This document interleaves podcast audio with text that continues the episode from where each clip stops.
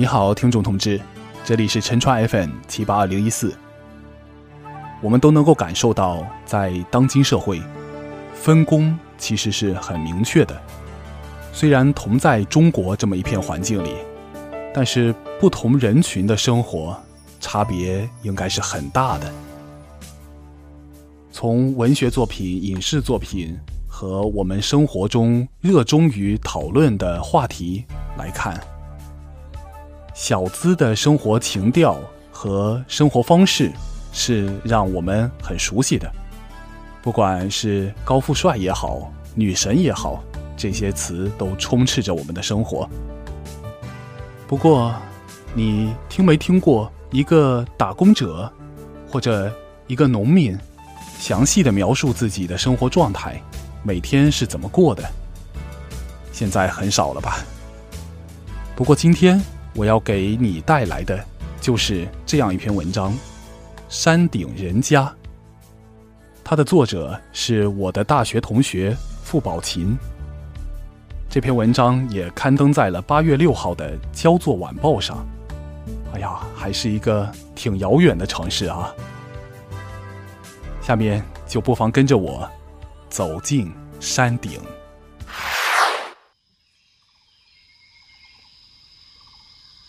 他家的这片山头，如今成了城里人爱来的地方，吃他日日吃着的农家菜，就连他家喝了几十年水的那口井，原来吃不完用来喂猪的番薯，也成了香饽饽。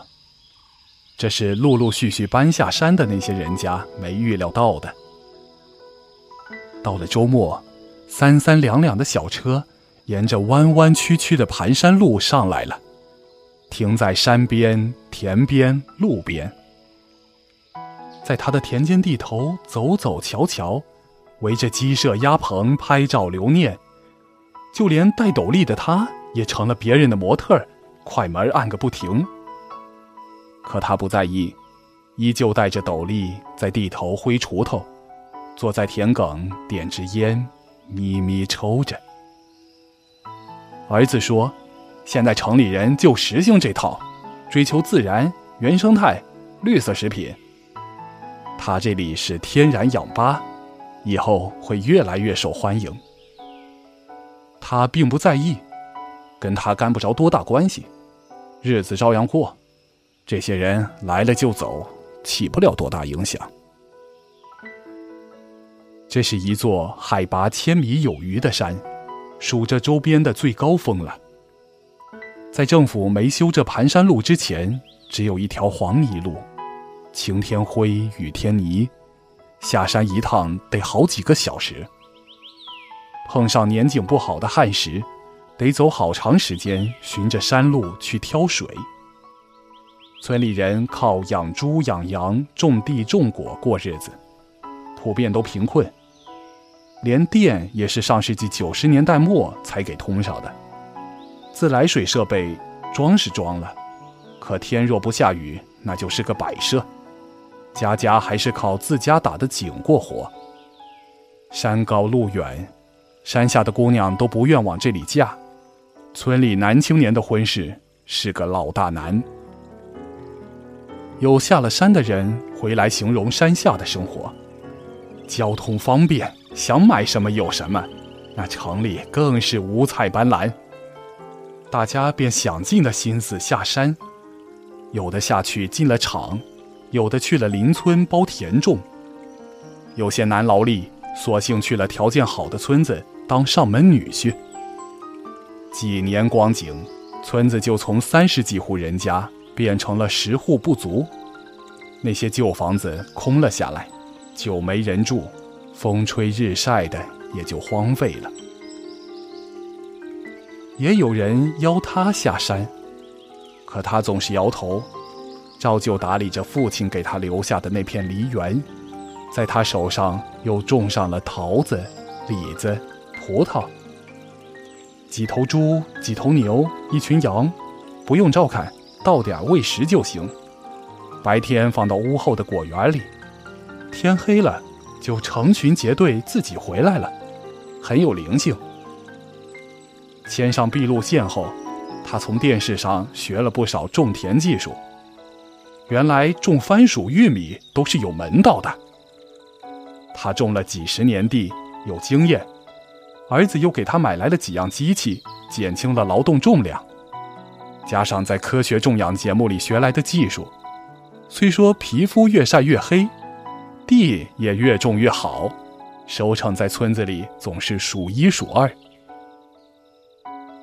儿子念了大学，成家后也留在了城里，进了政府部门，端上了铁饭碗。他不表态，孩子大了，该由他自己做主，该留下，该走出去，他都不干涉。这时代变化，该往外走的还是要往外走，往外走才能进步。老邻居羡慕他命好。他依旧淡淡的说：“这都是命，孩子能出去是他的命，留下来也是命。我是说，留在这儿也挺好，怕过些年我们干不动了，这些地就荒了。”坐在门檐下，看着老一辈人开荒出来的一阶阶梯田，零星种着作物，有些已经荒废。再不是当年的光景了，热热闹闹，热火朝天。他不免感叹，留下几声叹息，随着山风飘散。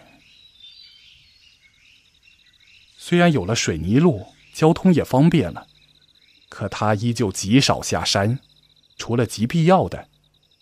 他更乐意留在这里，看看山，看看地。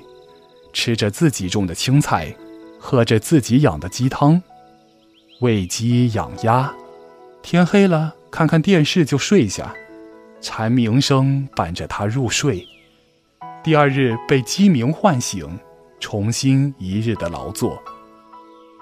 那是他最熟悉的生活，他不愿改变。儿子知他舍不得这土地。经过几次劝说后，也放弃了接他老两口下山生活的念头，只是时常打来电话说，若他愿意下山住几日，立马开车来接。他却说：“你若真有心，就闲时带着孩子回来看看。”周末时，儿子便带着媳妇儿、孙子回到山上，跟着他下地挖番薯、掰玉米。孩子从田的这头跑到那头，玩得灰头土脸，兴奋雀跃。他仿佛看到了小时候的儿子。到山上来的人多了，大家算起了生意经。农家乐、民宿，这些时兴的词儿被做成了招牌，挂在家门口。儿子也替他张罗着，在木屋与果园的空地。盖起了几间原生态小木屋，买来用具，挂起了住宿的招牌。老伴儿张罗着炒菜给客人吃，他吃了几十年的菜，别人争着抢着吃，津津有味的，像是吃什么人参补品。他看着，满眼欣喜。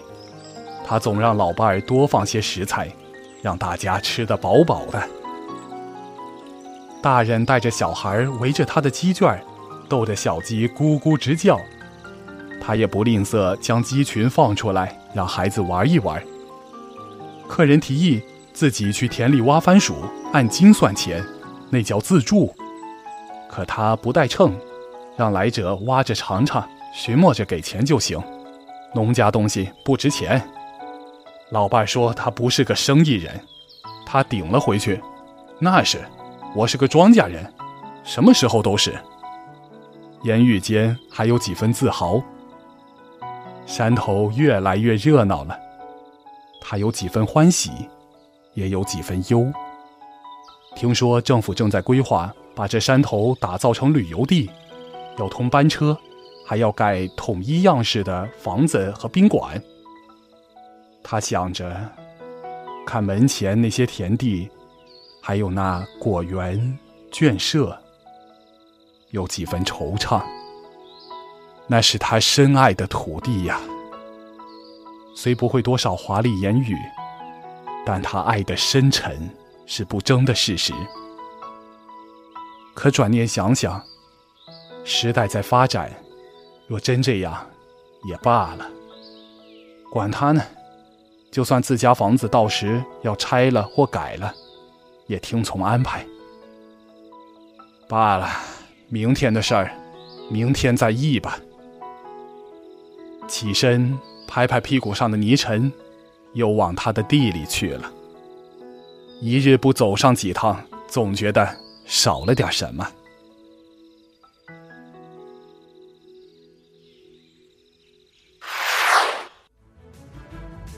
听众同志，你刚才听到的是傅宝琴写的散文《山顶人家》，不知道你有什么想法呢？欢迎留言评论，跟大家分享。今天的节目就是这样，这里是陈川 FM 七八二零一四，我们下次见。